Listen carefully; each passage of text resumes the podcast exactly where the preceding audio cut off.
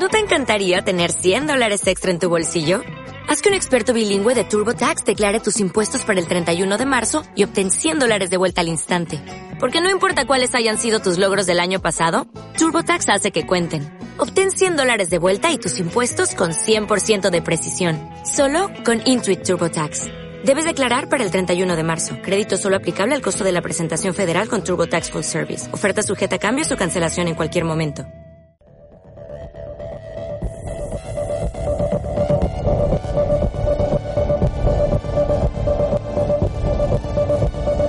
¿Cómo puedo creer en Dios? ¿Por qué Dios no se hace evidente? ¿Qué sufren los ¿Es inocentes? la fe una muleta ¿De verdad intelectual? existió ¿La resurrección no es un ¿No mito? todas las religiones igual? Está la iglesia llena de hipócritas. ¿Podemos fiarnos de la Biblia? ¿Existe Dios?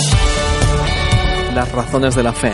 Un breve espacio semanal donde te invitamos a explorar respuestas a las principales objeciones a la fe cristiana. Podríamos hablar durante horas, pero solo espero que las razones de la fe sirva de punto de partida para seguir profundizando. ¿Cómo voy a creer en Dios si la iglesia está llena de hipócritas? Cuando oímos sobre escándalos, abuso sexual de menores, manipulación espiritual, se nos quitan las ganas a cualquiera de entrar en una iglesia. Personas así son un tropiezo para creer en Dios. ¿Cómo se han colado en la iglesia? Y es que aprovecharse de la gente en el área espiritual es despreciable. Y Jesús precisamente fue el primero en denunciarlo. Llamó sepulcros blanqueados a los hipócritas religiosos de su época, relucientes por fuera, pero podridos por dentro. En una ocasión, látigo en mano, volcó mesas y expulsó a gritos a los que se aprovechaban de los fieles en el mismísimo templo. Porque un burro está en un garaje no significa que sea un coche. Y mucha gente que se llama cristiana nunca ha entendido el cristianismo. Jesús dijo, por sus frutos los conoceréis. Habló de que el trigo y la cizaña crecen juntos.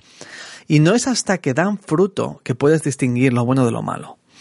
Se refería a distinguir los cristianos verdaderos de los cristianos postizos.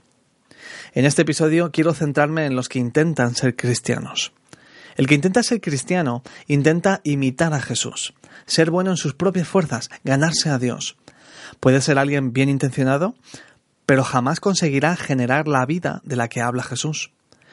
El cristiano auténtico reconoce que no puede ser bueno en sus propias fuerzas. Se admite incapaz, lleno de contradicciones y, y sí, también hipócrita. Pero acude a Jesús para que le cambie.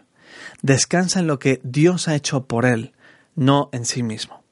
El que intenta ser cristiano es al revés. Quiere salvarse por sus propios méritos. Pero eso solo te lleva a dos sitios. Al orgullo, porque piensa que es mejor que los demás, o a la depresión, porque ve que no lo puede conseguir. Al final, todos sus esfuerzos se centran en mantener una fachada.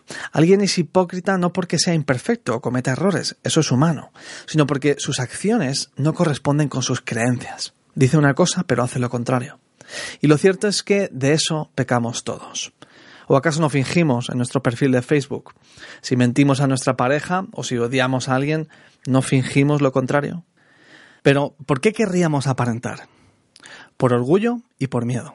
El orgullo no permite mostrar debilidades o errores, ya que destruiría nuestra reputación y acabamos ocultando quiénes somos. Y también el miedo. Pensamos que si se supiera todo de nosotros, nadie nos aceptaría, porque el mundo funciona así. Solo te da amor si te lo ganas. Una amiga mía conoce a chicas que madrugan antes de que se despierte su pareja, se maquillan y arreglan para luego volver a la cama y aparentar un despertar cual diva. Tienen una relación estable, pero tienen miedo de que su pareja las rechace si las ven tal y como son. Este miedo a ser rechazado está en todo ser humano, se manifieste de la forma que se manifieste. La religiosidad es un camino seguro hacia la hipocresía, ya sea por miedo o por orgullo. Te fuerza a ocultar tus vergüenzas. Pero el Evangelio de Jesucristo derriba el orgullo y el miedo. Alguien ha escrito, que nos amen sin conocernos es reconfortante, pero superficial. Que nos conozcan y no nos amen es nuestro mayor miedo. Pero que nos conozcan de verdad y aún así nos amen, esa es la forma en la que Dios ama. Y es lo que todos necesitamos más que nada en este mundo. Ese amor nos libera de la necesidad de aparentar. Precisamente esto es lo que ofrece el Evangelio. Dios conoce nuestras vergüenzas y aún así nos ama.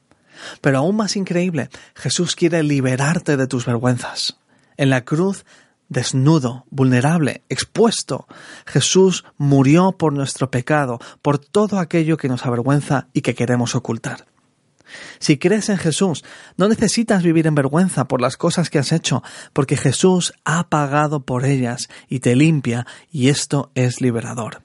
La Iglesia no es un museo de santos, sino un hospital de enfermos que acuden al único que les puede sanar. Acude a Jesús, entrégale tu careta. ¿Estás cansado de fingir? Jesús dijo, Venid a mí todos los que estéis cargados y cansados, y yo os daré descanso.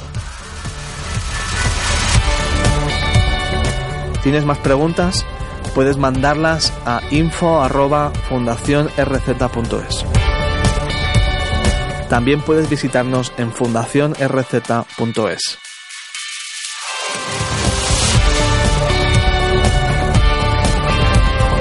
Esta es una producción de Radio Encuentro, Radio Transmundial en España. Visítenos en radioencuentro.net.